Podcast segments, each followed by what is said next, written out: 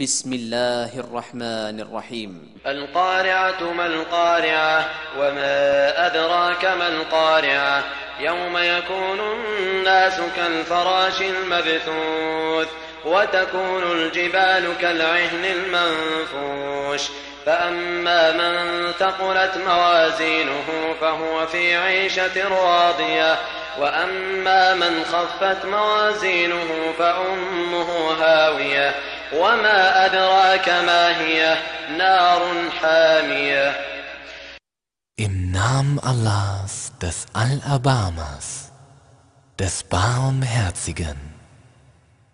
Das Verhängnis. Was ist das Verhängnis? Und was lässt dich wissen, was das Verhängnis ist?